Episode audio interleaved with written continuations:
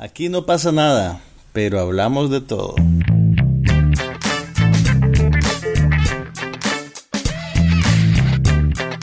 Un podcast sobre cine, TV, tecnología y todo lo demás.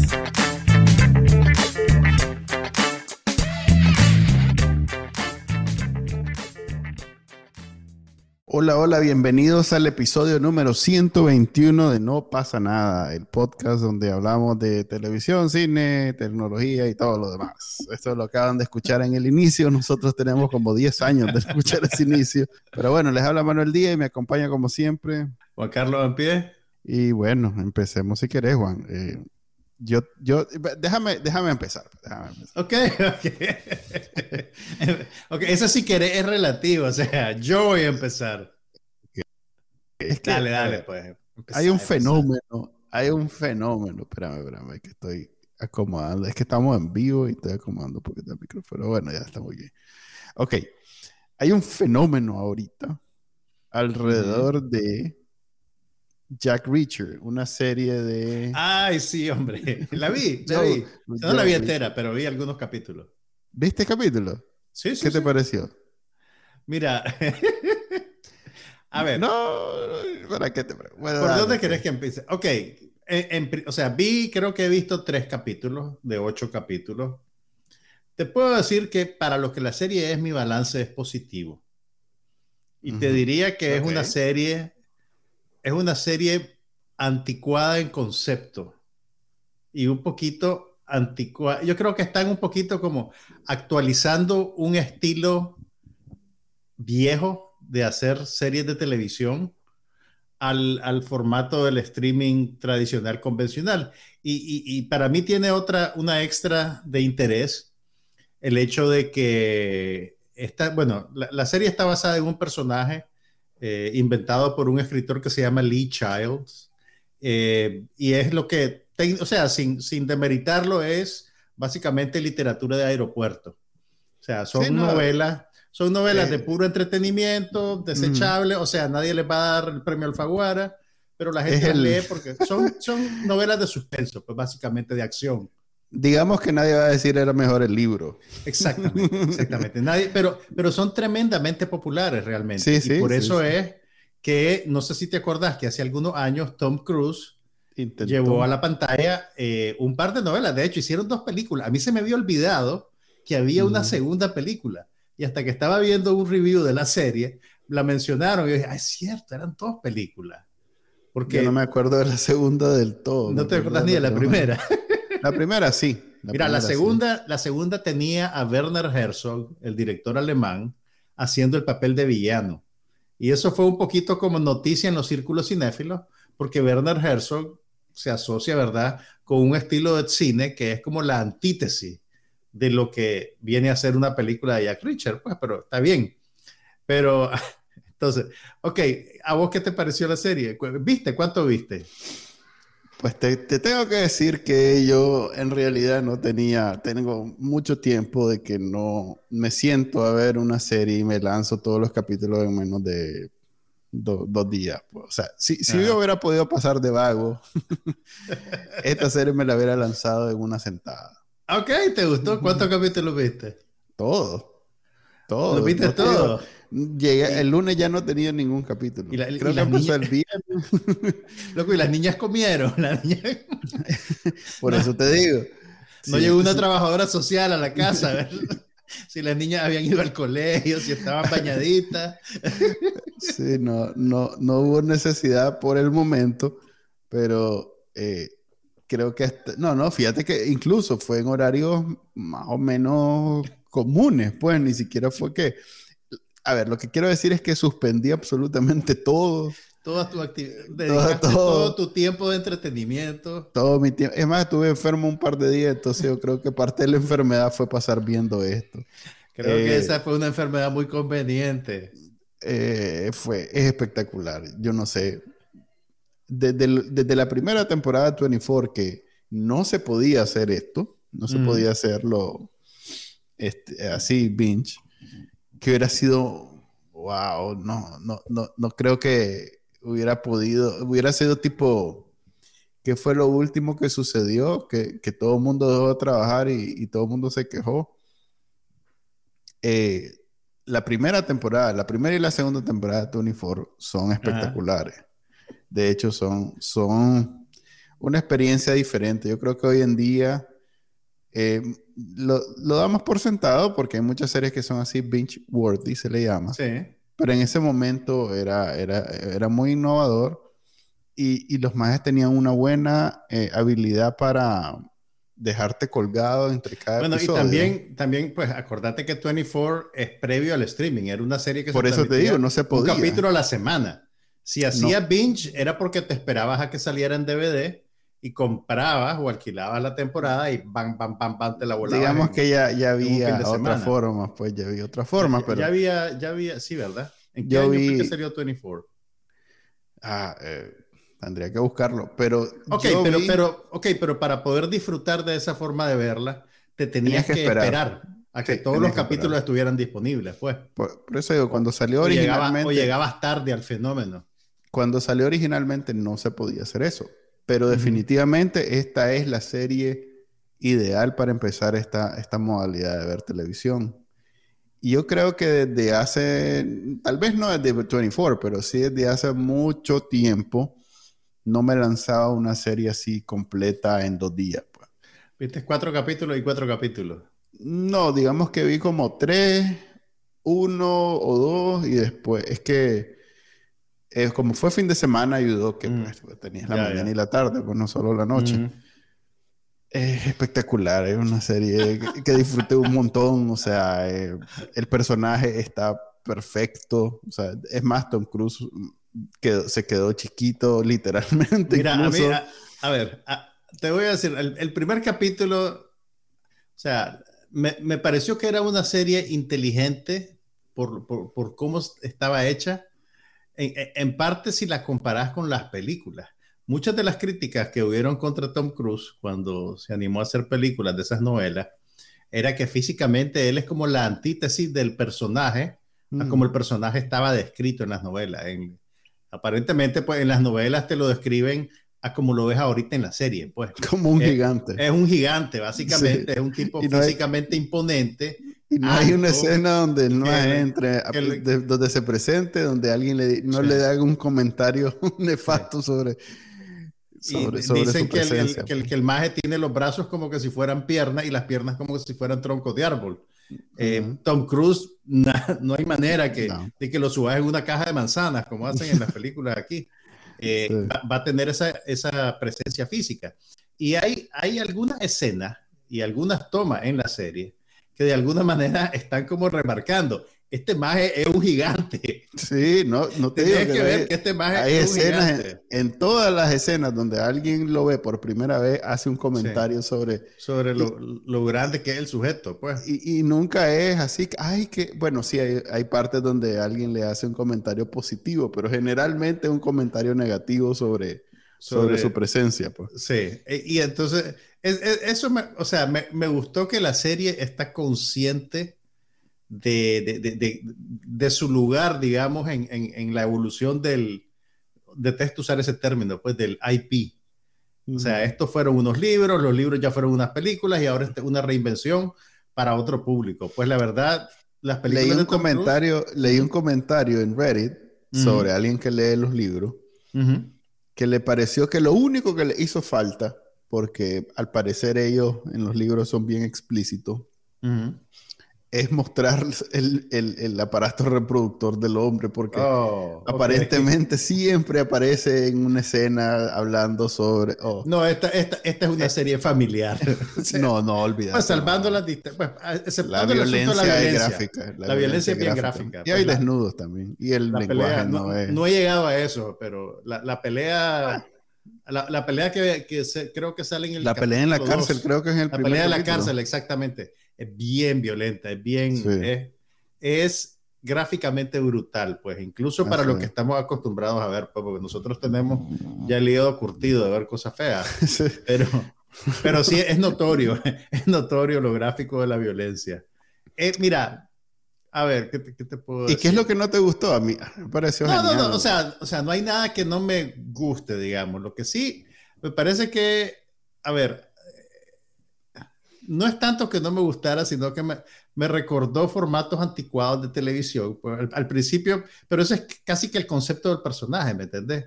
Es un maje que no tiene aparentemente familia, no tiene vida y anda como, como, como, eh, como vagabundo de pueblo, de pueblo en pueblo y entonces al principio dije... La serie Vagabundo, exacto. yo al principio dije, ve, este más es como el increíble Hulk, ¿verdad? Que en cada capítulo... No, no, el increíble Hulk era diferente. yo sé, entonces yo, mi primera reacción es esa, ah, este es como el increíble Hulk, más llega a un pueblo, conoce a la gente, pasa un encabe y entonces ayuda, ¿verdad? Y después se va y sigue. Pero después el maje dice en una línea, yo soy un vagabundo y me acordé del pequeño vagabundo. Sí, eso sería.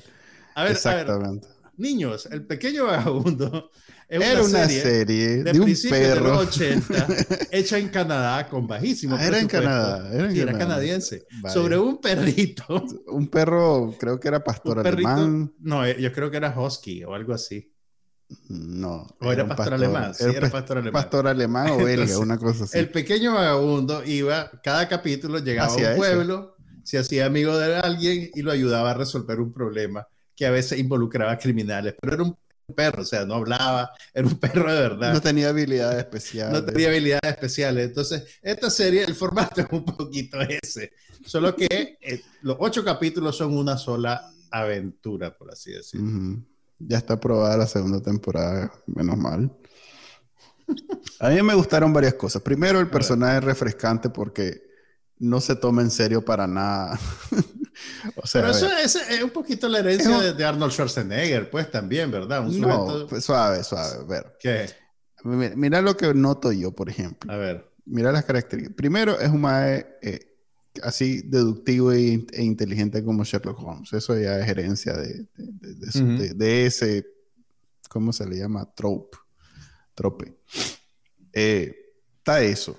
Pero a diferencia de, por ejemplo, Sherlock Holmes, por ejemplo, que es odioso en todas sus eh, manifestaciones recientes, por lo menos, este más no necesariamente es odioso, pero tampoco es entusiasta. ¿Sabes a qué me, me recordó? Hay un personaje que hace Pete Davidson, en, en SNL. Que se llama Chet, creo. Ajá, que, ajá, ajá, ajá, ajá, ¿qué? Ah, que contesta solo así como con, ajá. Entonces, en contraste con alguien que está muy, este, ¿cuál es la palabra? Así, eh, entusiasmado con algo, eh, da risa porque, por ejemplo, vi el último que vi de ese personaje era con, con Jennifer López, que la, Jennifer López actuaba como que estaba enamorado de él. Y entonces el maestro le decía, ok. okay. Ajá. no, pero voy a hacer esto y que la vida y que voy a dejar a mi marido. Ok. Entonces, este, este más, eh, de este alguna manera. Así, pues, eh.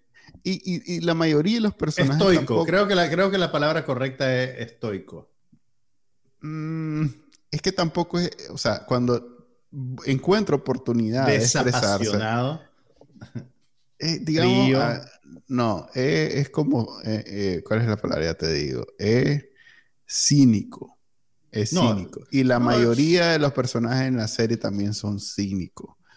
Así de, si encuentra la oportunidad de reírse burlándose de los otros, que, es lo que sería estoico, pues que no, no se burla ni, ni hace no, bromas. No muestra emoción, pues realmente. Este no, este más, por ejemplo, este de la contraparte que en gran parte de la película es, es, como Body Cup Movie, en donde el, ¿cómo es que se llama el actor negro? Este, no me acuerdo, pero ese más hace exactamente ese mismo papel en, en aquella serie de zombie. Pero el, el, pero o sea, el Malcolm, Malcolm Goodwin. El, el, jefe policial, que es el personaje que decía, es más como un adversario positivo de él, digamos el body es la muchacha.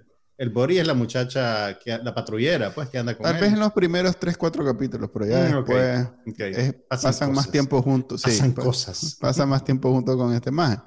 Y, ahí vas a ver que cada vez que puede se burla de él, pues entonces no, no necesariamente un, es, un, es, un, personaje así serio, estoico. Mira, algo que noté. Cínico. Algo que noté en la serie es que, y, que no me extraña el éxito que tiene, pues apartando que está bien hecha, yo creo que está sirviendo a un público que estaba un poquito desatendido.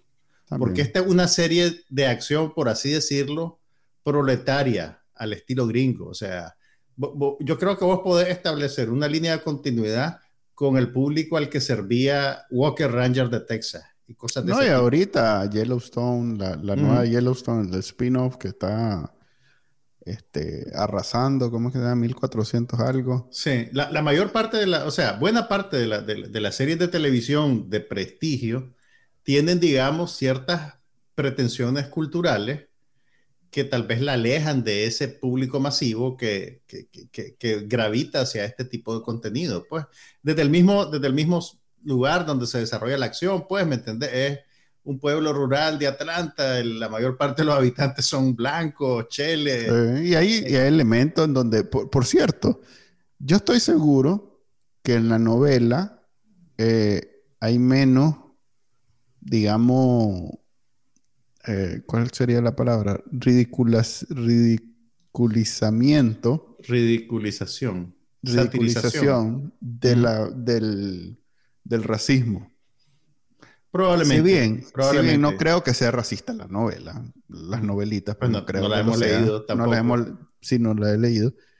Pero me imagino que no debe ser así como esta, que intenta deliberadamente de, ridiculizar el racismo de los demás. Pues. Mira, también yo, creo que esas novelas eh, tienen ya rato de, de, estar circulando, pues tal vez más de 10 años tiene el personaje de haber sido concebido. Entonces también viene de otro momento cultural. pues. Correcto, no. Hace 10 años no, no, era exactamente lo, que está pasando ahorita, pues.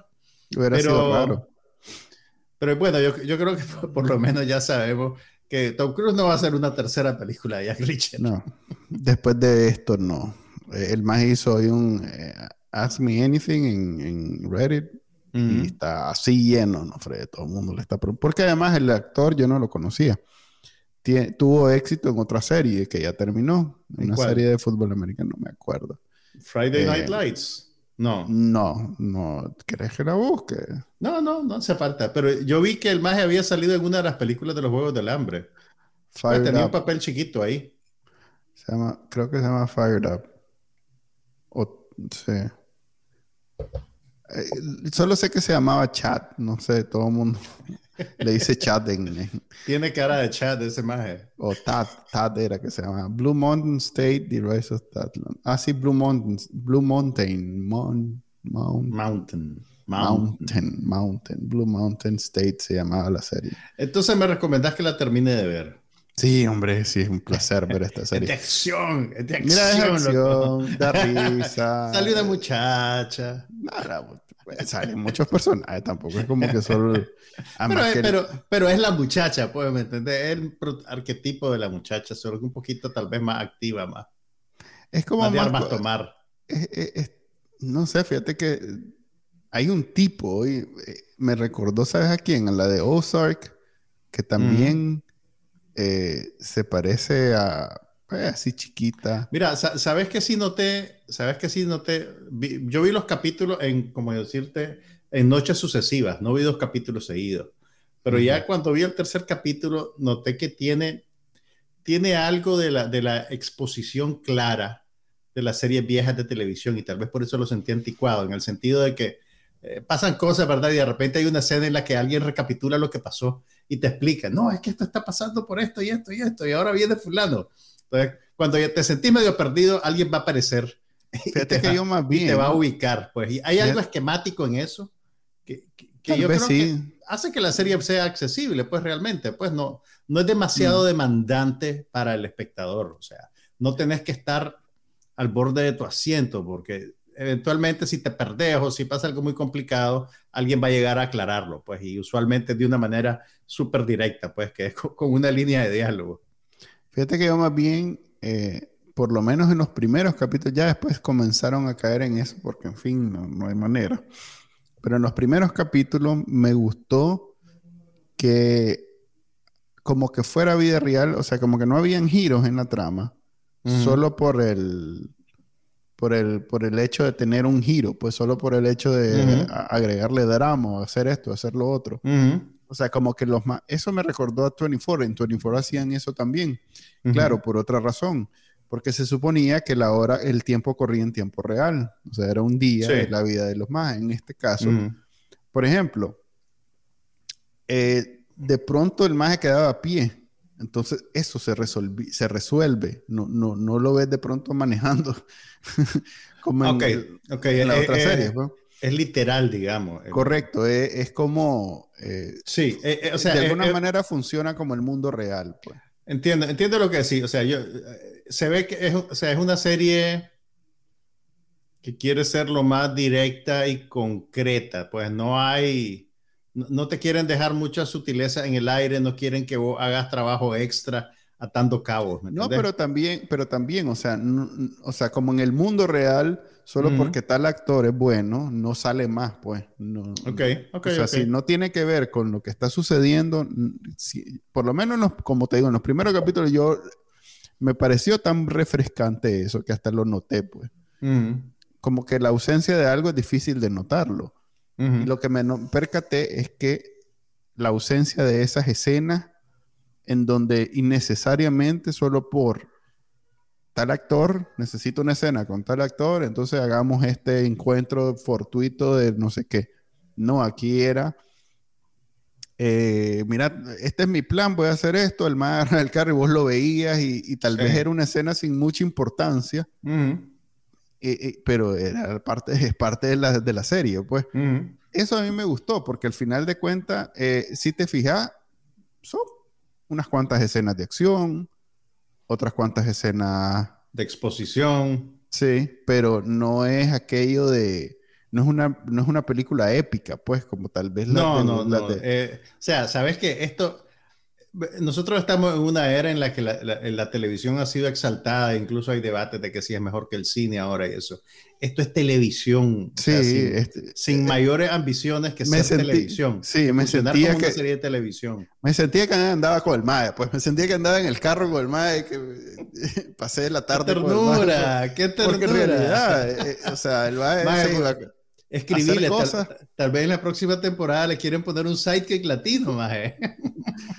No, eh, eh, me, gustó mucho. Además, creo que es lo que se supone que la televisión debe ser. Eso es quizás lo que. Yo te diría que este tipo de televisión. No, la televisión, la televisión. Lo que pasa es que están forzando un montón de cosas que está bien si yo, yo prefiero ver películas en la tele que en el cine. Pero las series de televisión, por ejemplo, y si quieres saltamos a eso porque ya terminó la, la primera temporada del libro de Boba Fett. The Book of Boba Fett. El último episodio, al igual que el último de Mandalorian, el, segundo, el penúltimo y el último. Ah, la gran pucha. Un montón de giros innecesarios solo para hacer que sea épico y que el, universo cambia porque sucedió. Fíjate que ah, ahí, no te, ahí, no te, puedo, no te puedo decir nada porque yo me bajé de ese tren hace rato. Pues, pues sí, pero, pero es como la tendencia. El, otro quiere ser Señor de los Anillos. Eh, ya bien, o sea, ya Amazon, publicó, Amazon publicó algunas fotos de, de, su nueva serie El Señor de los Anillos que, que, yo no sabía, yo pensaba que era pues otra vez una adaptación del libro, pero aparentemente se están yendo a, uh, el mismo universo. A el backstory, pues a, lo que pasa antes de lo que vimos en las películas de Peter Jackson. entonces, pues, eso la puede hacer marginalmente un poquito más interesante. Pero, pero muchos le criticaban el acabado de las imágenes. No sé si te diste cuenta de eso, que decían que se veía, que se veía pues un poquito chambrín. nivel, chocollito chimba, nivel chocollito chimbarón del siglo XXI. pero sí es carísima. Pues sí, pero eh, tal vez en parte puede ser carísima por la cantidad de actores. Hace como cuatro años había entendía yo que era la serie más cara que se creo que por los derechos también que Amazon Amazon no era Amazon o sea era estaba empezando Amazon Prime con su plataforma de, de video y, y, era como de lo más raro ver que estaban comprando los derechos de ahora ya compite con Netflix. De hecho, el catálogo probablemente esté de tú a tú con Netflix. Ahí hay unas cosas que no encuentro en ningún otro lado. Y además porque los más tienen canales, pues tienen al HBO, pues digamos que HBO Max ya está aparte, pero tienen a varios canales que los incluyen como parte de su onda, pues, y te dan una temporada de uno y así. Entonces tienen un catálogo muy grande. Sí, sí. Pero mira, el, el... a ver, estábamos hablando de dos cosas distintas, porque cuando yo te hablaba de, de... ok, vos, me estás hablando un poquito de las demandas que te impone ese, esa, ese afán por crear un universo, ¿verdad? ¿Qué es lo que, lo que pasa con esa serie de la, de la Guerra de la Galaxia? No, no, fíjate que no es tanto lo del universo, porque eso sí lo entiendo. y, no está mal, y no está mal. Si a mí me creas un universo alrededor de este mago, yo no me molesto.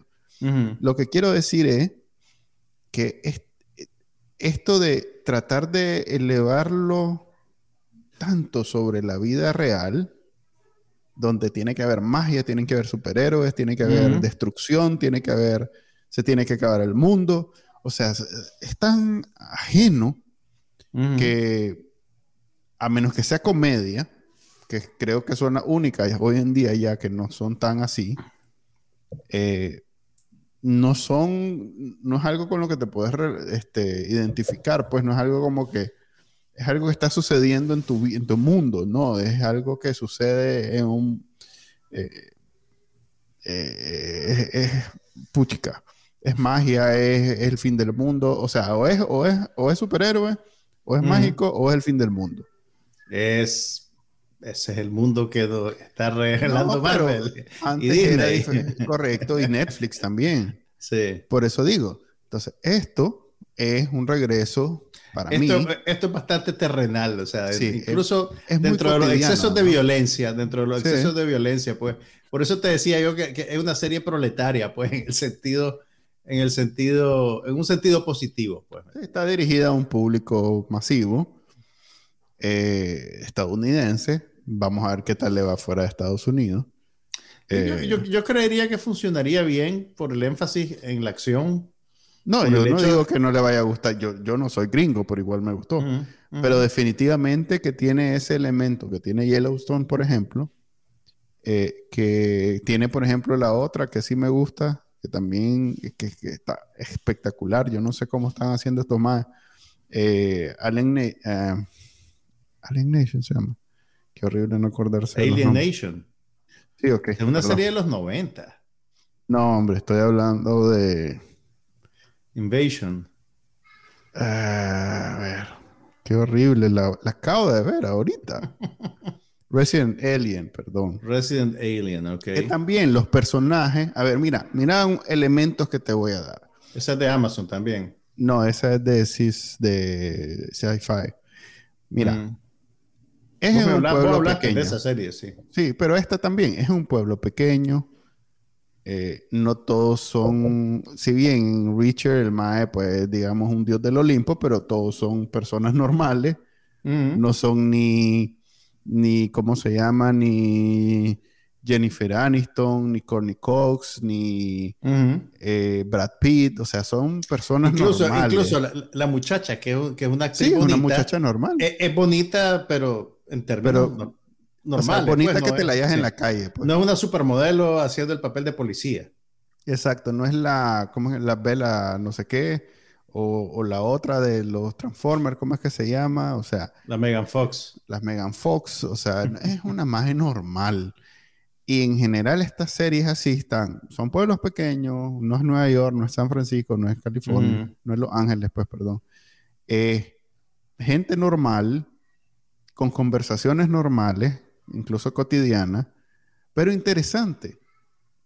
Entonces, eh, eso para mí, eh, un poco Yellowstone lo tiene, porque si bien es un drama como bien escandaloso. Yellowstone es un poquito más ambiciosa, ¿no? Sí, pues, sí, sí. Narrativamente. Es un, drama más escandaloso, más out there, no sé cómo decir eso, extra. extra más fuera de lo común. Más fuera de lo común, pero sigue siendo una serie relacionable, pues donde usted sentís que no es no es en el universo Marvel ni nada de eso. Mm. Eh, aprecio yo estas series así, porque así era, por ejemplo, así era la televisión antes.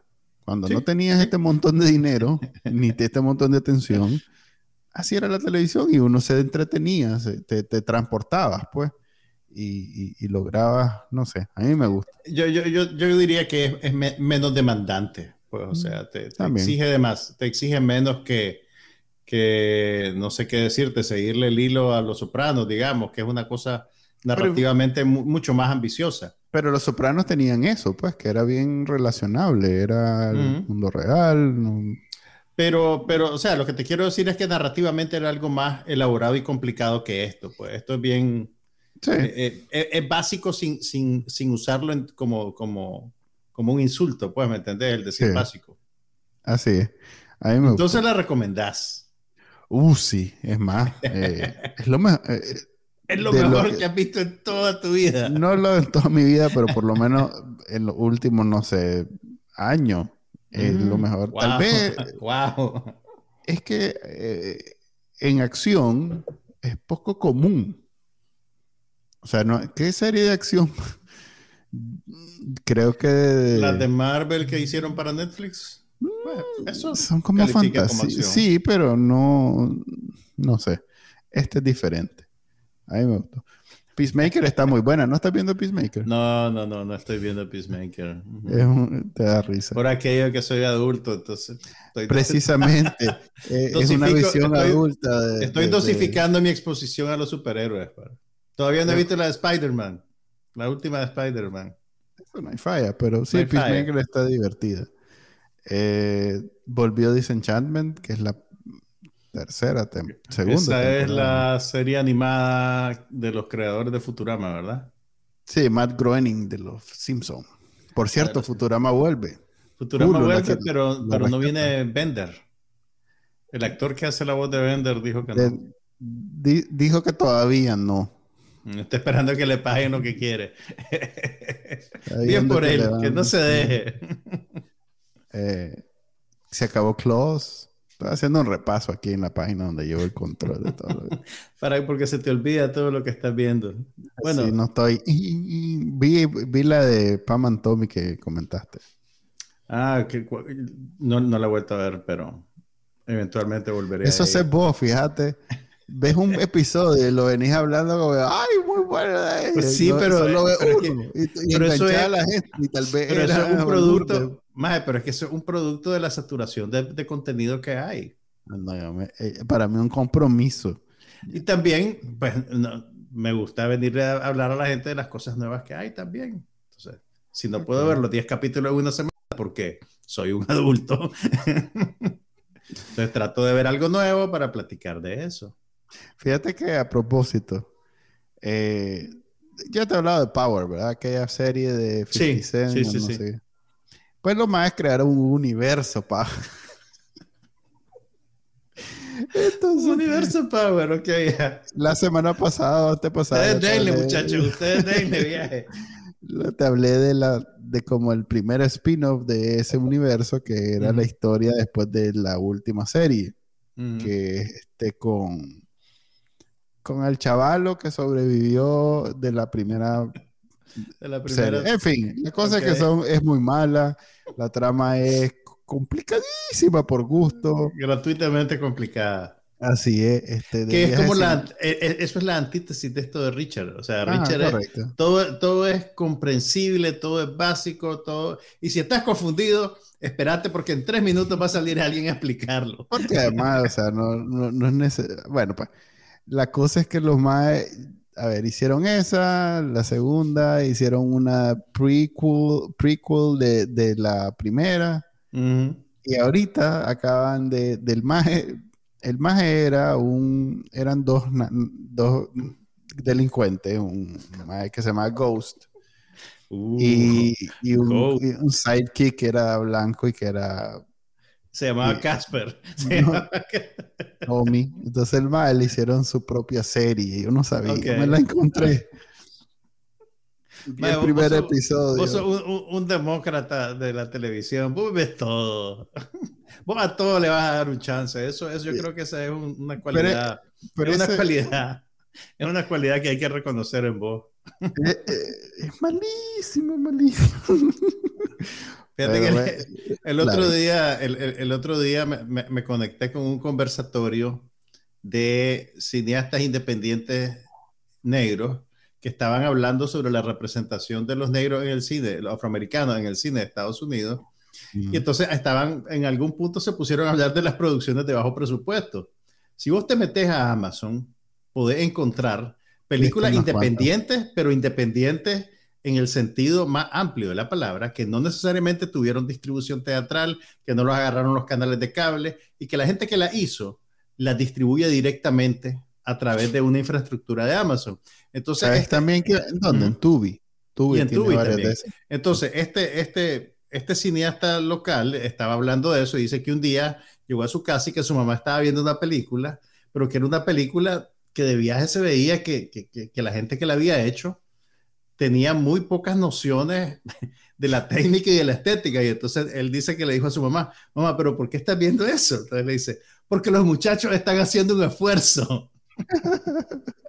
eso, es lo que, eso, es lo que están haciendo tus amigos de Ghost, pues están haciendo. No, están haciendo reales y los más tenían en estos tiempos que nadie ve nada de televisión, tenían eh, la serie más vista del, todo el rating.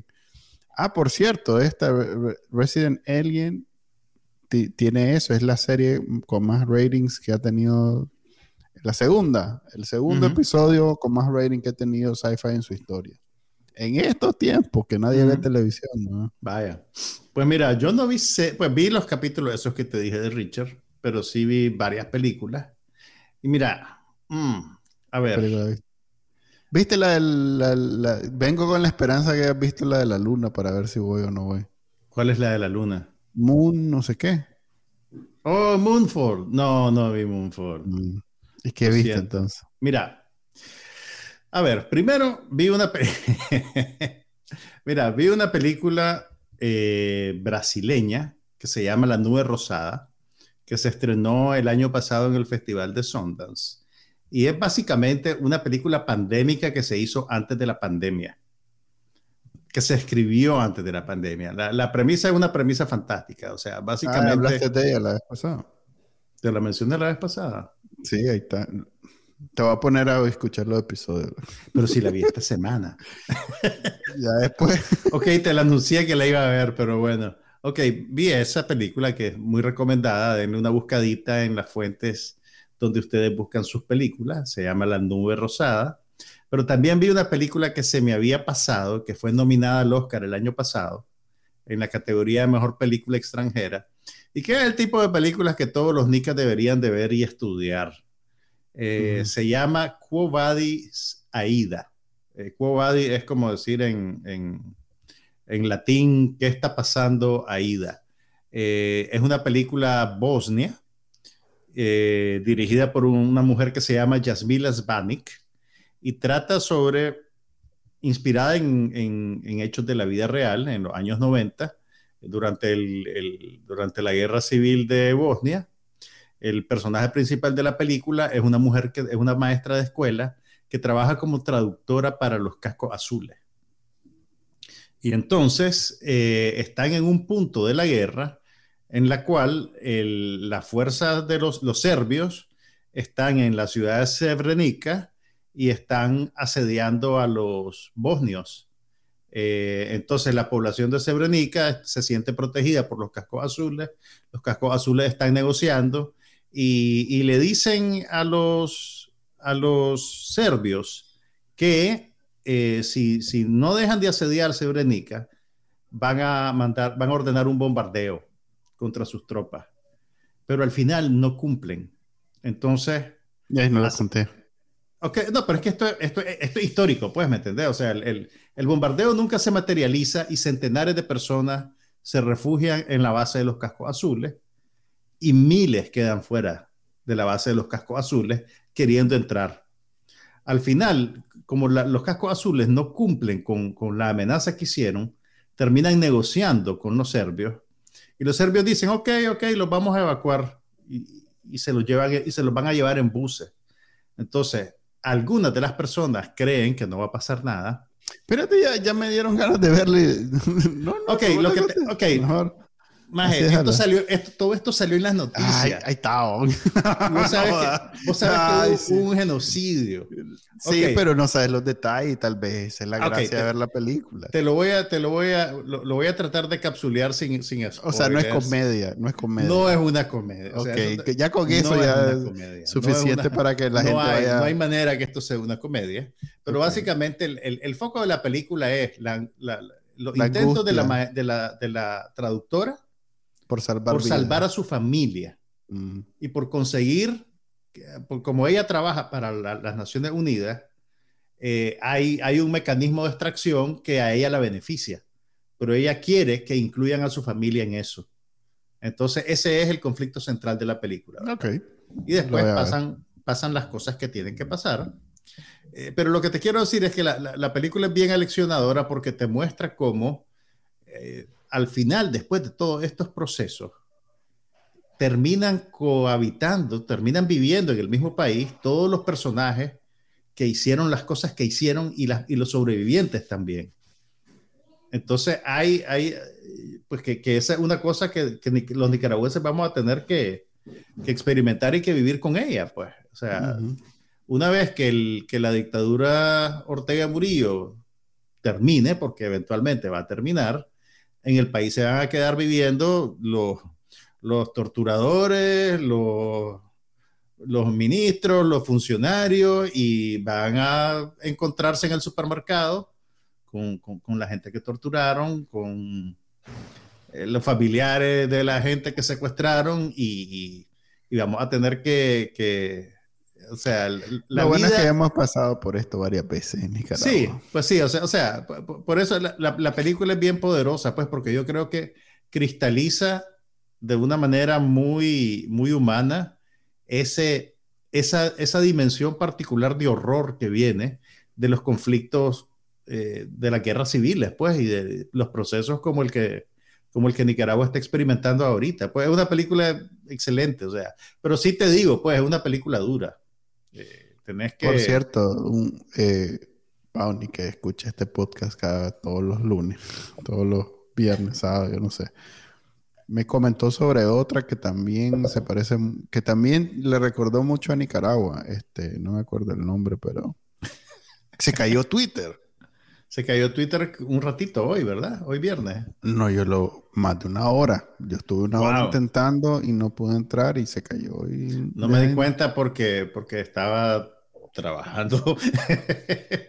Ahorita que estoy entrando, tal vez ya está bien, pero dejé de intentar. Más de una hora se cayó. Mira, bueno, entonces, para, para cerrar ese capítulo, les recomiendo la película Quo Vadis Aida.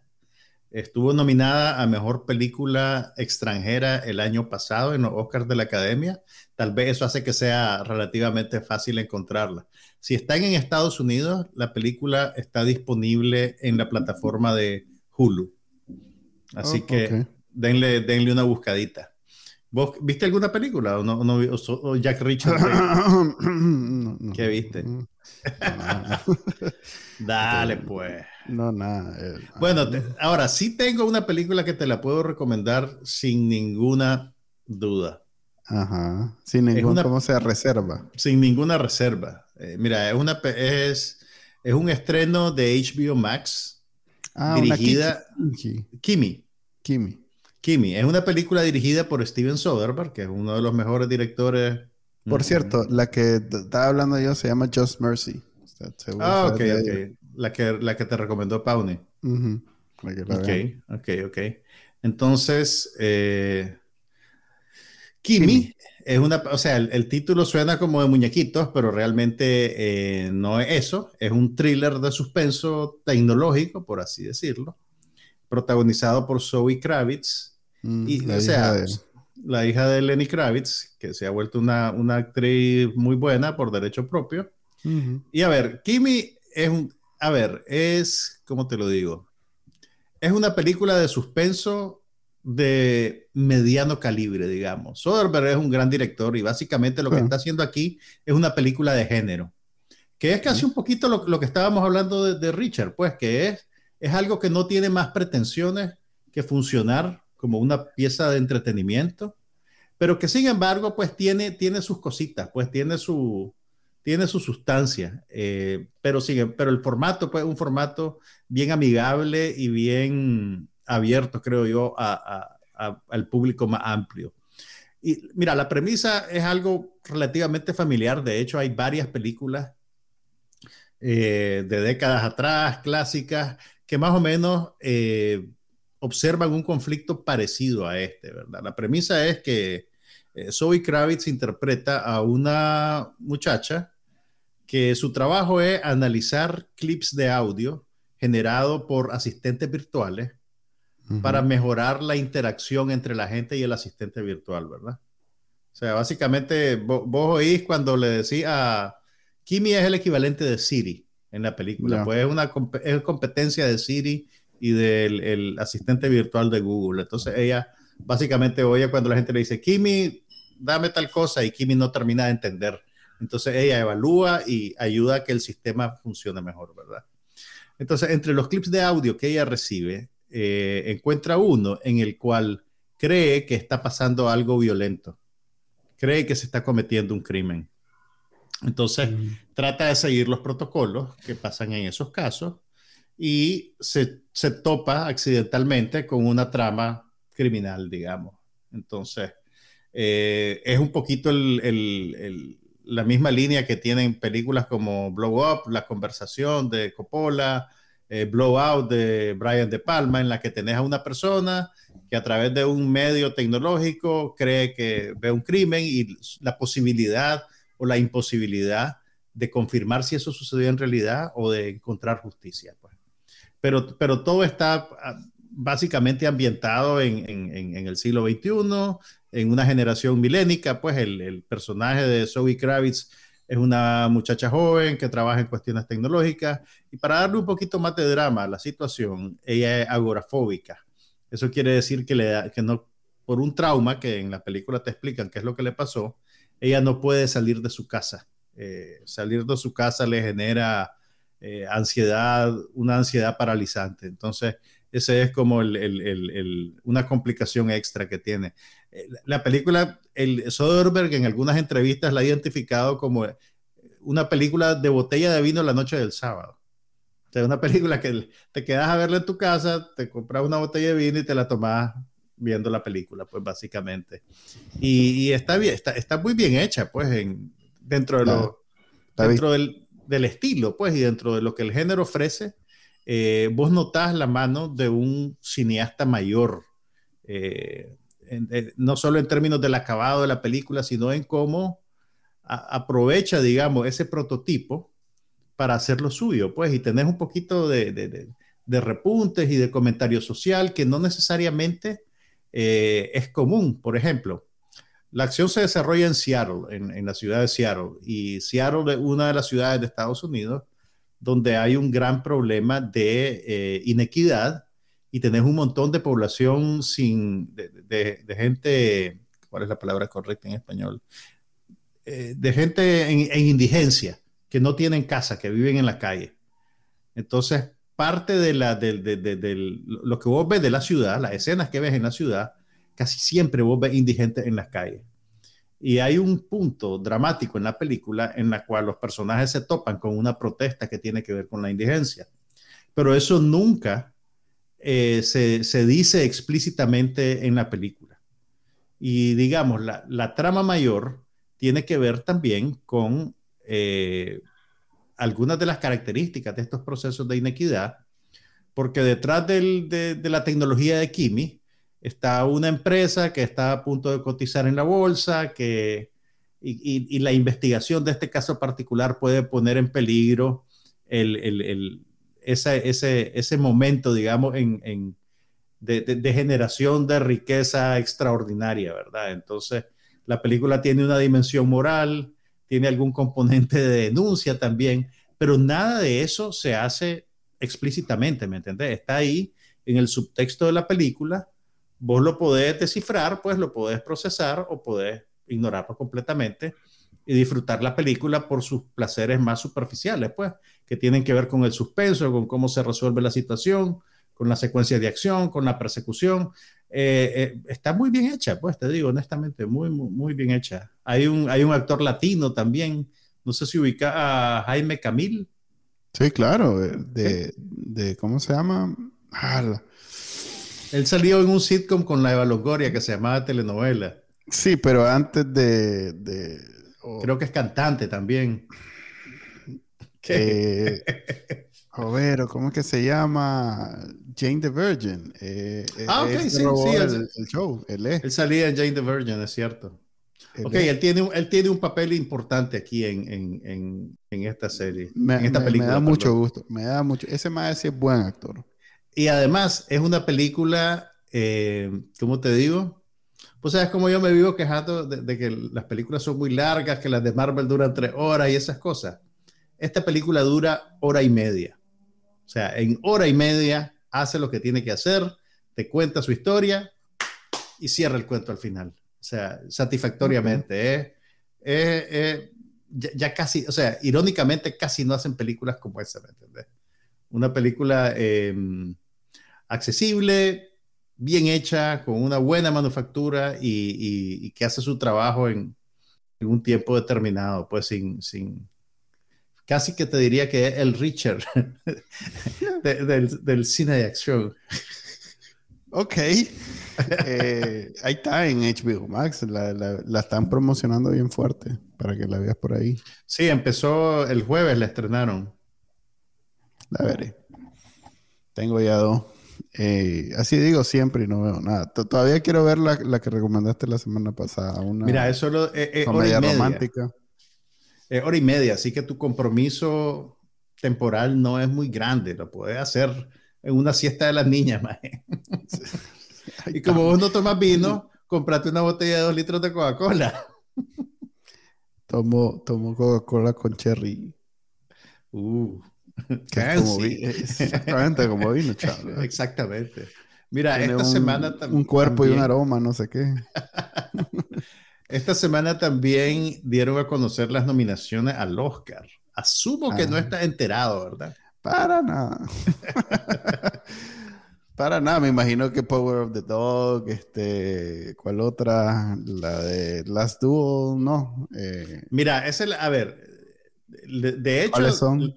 La pegaste al principio, porque Power of the Dog, el poder del perro, es la que tiene más nominaciones, tiene 12 nominaciones, incluyendo mejor película, mejor dirección para Jane Campion, mejor actor protagonista, mejor actor de reparto, mejor actriz de reparto. De hecho, los cuatro actores principales están los cuatro nominados, eh, más la directora, ¿verdad? Le sigue en número de nominaciones Dune, con 10 nominaciones. Sí incluyendo mejor película. ¿En serio? Mira, en términos, en términos del negocio del cine, Dune es probablemente la candidata más comercial de las nominadas, pero el director, Denis Villeneuve, no recibió una nominación a mejor director. Entonces se considera que pues tiene, digamos, las piernas quebradas en esa carrera. Pues. Eh, es como tal vez el huesito que le tiraron a la industria y a los grandes estudios. Eh, le sigue West Side Story con siete nominaciones, Belfast con siete nominaciones, la película de, Will Smith, King Richard, con seis.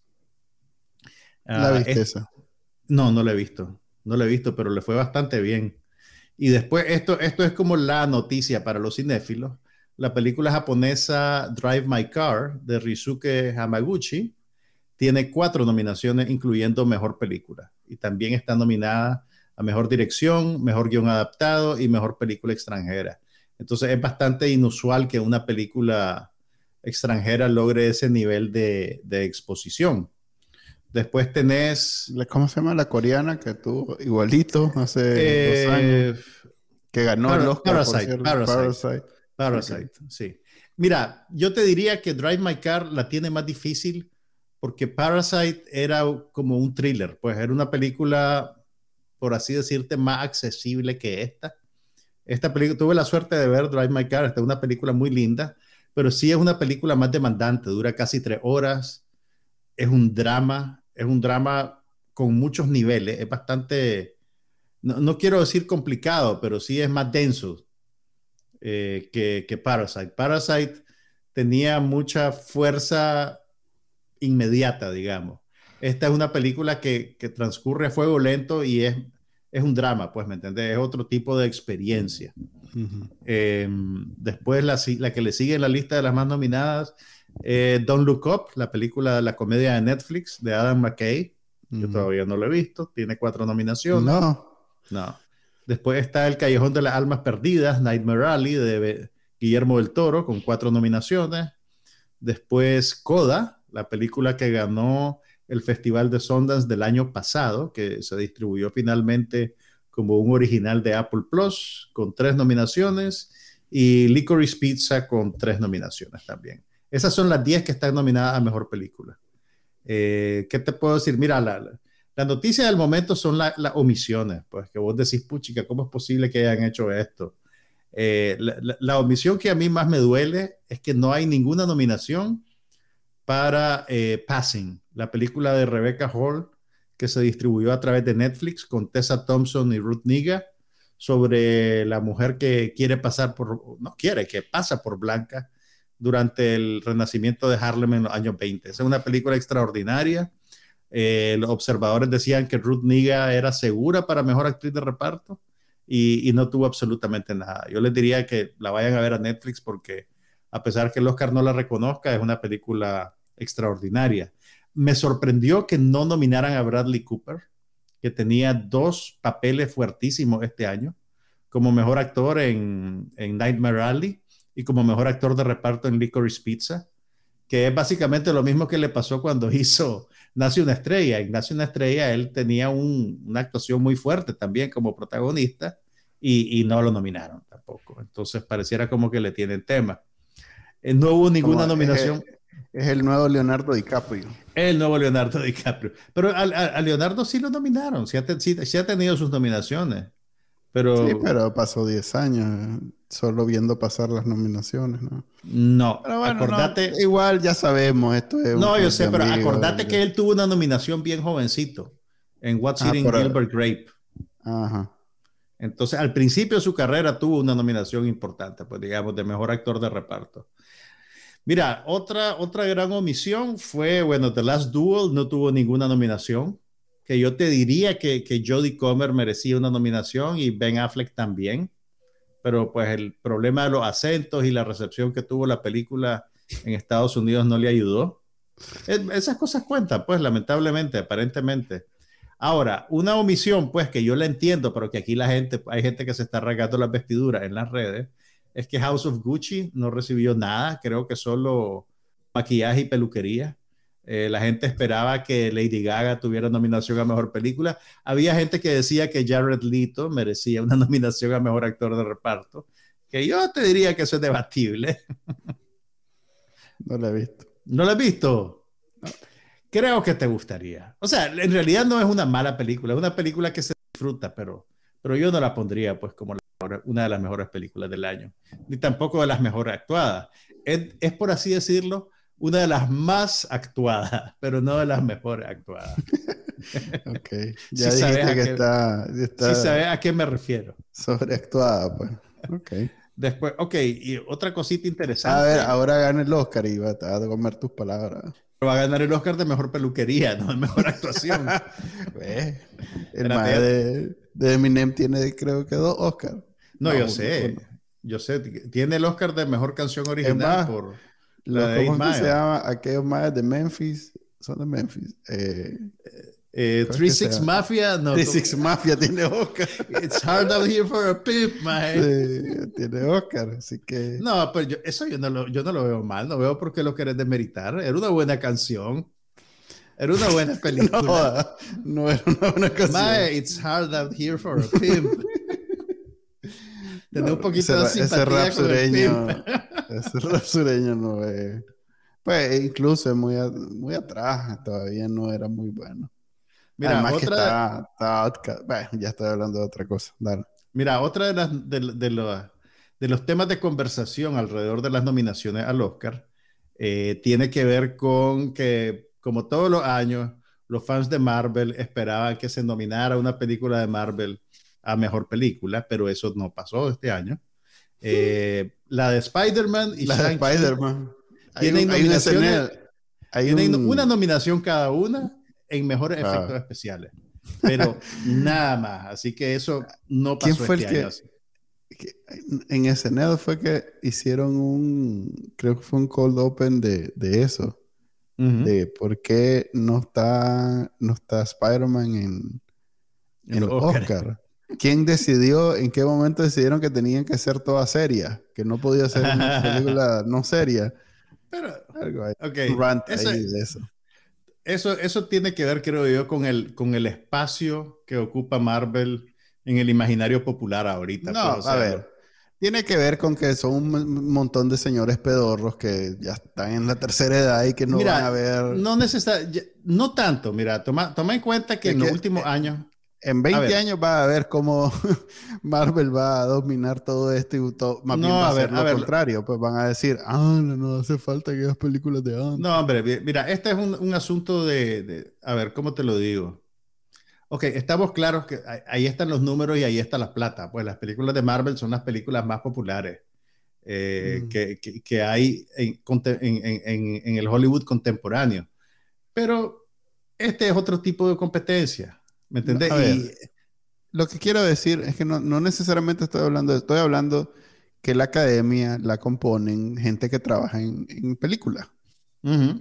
Y a medida que Disney eh, ocupa prácticamente todos los espacios que tienen que ver con el cine, que está en camino de hacerlo, querramos o no, como la gente que vota, nomina y todo lo demás en lo que tiene que ver con el Oscar, es gente que trabaja en películas, va a ser gente que trabaja haciendo películas de Marvel o de Disney o Ujú, de ujú. Star Wars o de todo esto. Sí, Entonces, Sí, a, puede huevo ser. va, a huevo va a ser pues, por una cuestión de... De, de, de números, pues. De, de, de- ¿cómo es? De cercanía, pues. O sea, si yo Sí, trabajo puede, toda, puede ser, puede ser. toda No- tu no- vida gira en torno a esto. No te digo que no, no te digo que no. Lo que te quiero decir, pues, es que no ha pasado, pues, todavía. Sí, Eh, correcto, por eso Y este digo. año no pasó tampoco. No pasó. Ahora, el- los latinos, pues, estamos, rep- la representación latina que hay viene por la popularidad que tuvo la película animada Encanto, Mm. que tiene, creo que son seis nominaciones, déjame ver. Me ya hice yo por mi- Carlos Vivo. Ya hice yo mi cuadrito. No, no es Carlos Vive, el compositor es No, Lin Manuel Miranda. Sí, pero las canciones, la canción de Carlos Vive está pegando duro. Ah, ok, ok. Y también hay un cantante apellido Yatra, Sebastián Yatra, no me acuerdo cómo se llama, que creo que es el que tiene una de las canciones nominadas también. ¿Vos y Luis Manuel hace la versión español y la versión en inglés? ¿O solo la versión en inglés? Mira, entiendo que por primera vez compuso en español. Ah, Entonces, él es puertorriqueño, está- su- sus padres son puertorriqueños y él nació en Estados Unidos. Entonces, culturalmente creo que él, bueno, sí es latino, pues, pero latino de Estados Unidos, pues. Eh, a ver, ¿qué te quería destacar? Ok, los latinoamericanos, nadie se coló en mejor película extranjera. Eh, lo más cerca que tenemos, pues, son las nominaciones de Encanto. Creo que uno de los directores de las películas animadas es de origen mexicano. Y em, Penélope Cruz y Javier Bardem están nominados como mejor actor y mejor actriz. Él por Being de Ricardos Mm. y la Penélope Cruz por la película de Almodóvar Madres Paralelas, que va a estar disponible a través de Netflix, creo que a partir del 14 de febrero. Entonces, la- no, no llegó a los cines de Nicaragua, pero la van a poder ver La a través de Ricardo está Netflix. buena y no solo por Aaron Sorkin, en realidad que está buena. Y Nicole Kidman también la nominaron a Mejor Actriz por su papel como Lucille Ball. Entonces, bien entonces eso pasó.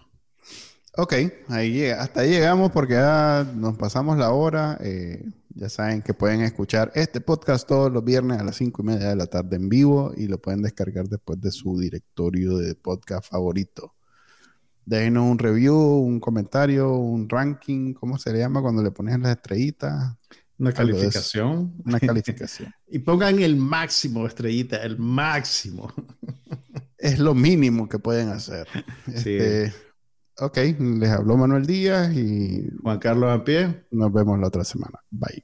Aquí no pasa nada, pero hablamos de todo.